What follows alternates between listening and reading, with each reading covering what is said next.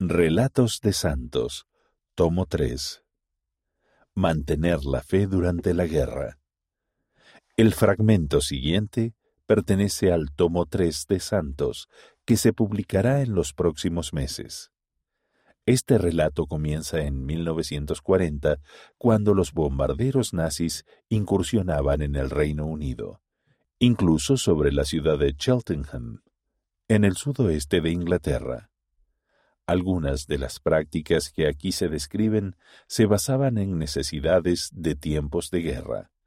Para conocer las normas actuales sobre la administración de la Santa Cena, consúltese el Manual General.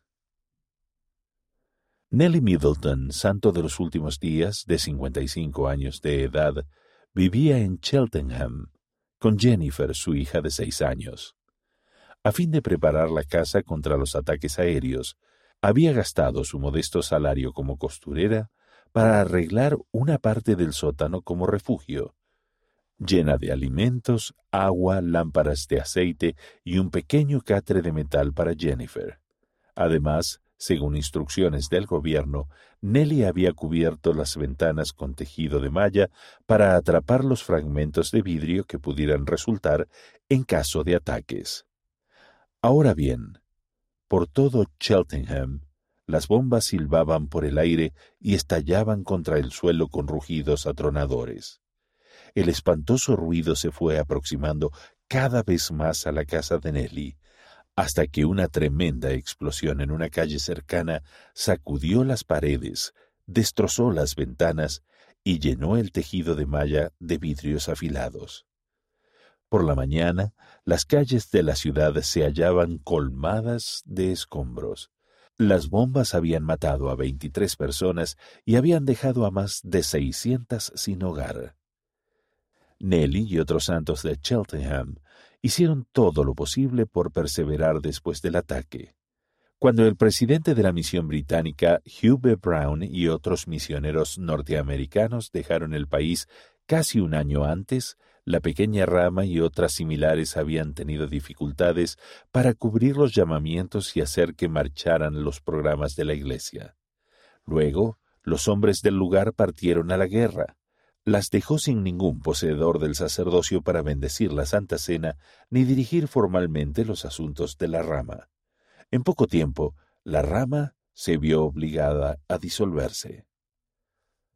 Arthur Fletcher, un hombre mayor que poseía el sacerdocio de Melquisedec, vivía a unos treinta kilómetros de distancia y viajaba en su bicicleta oxidada para visitar a los santos de Cheltenham cada vez que le era posible.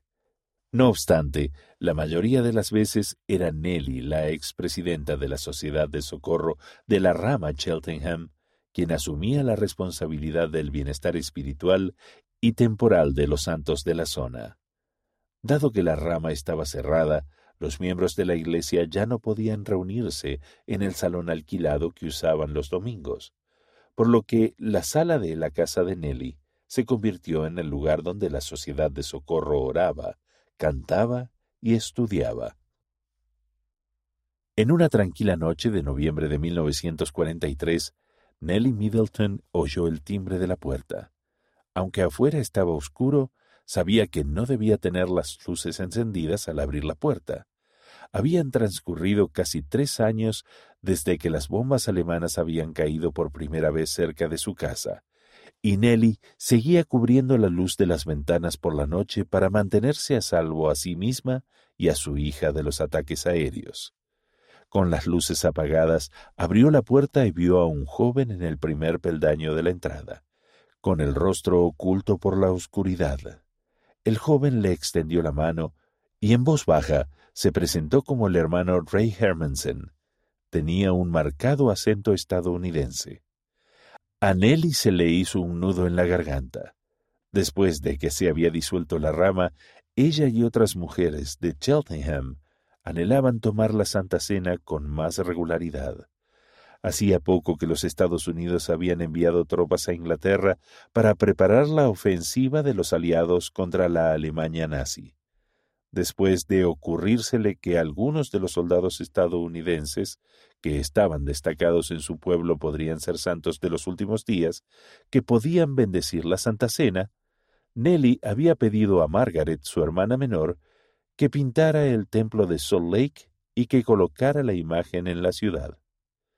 Debajo de la pintura había un mensaje. Si algún soldado se haya interesado en esta imagen, se le dará una cálida bienvenida en la calle St. Paul's Road, número 13.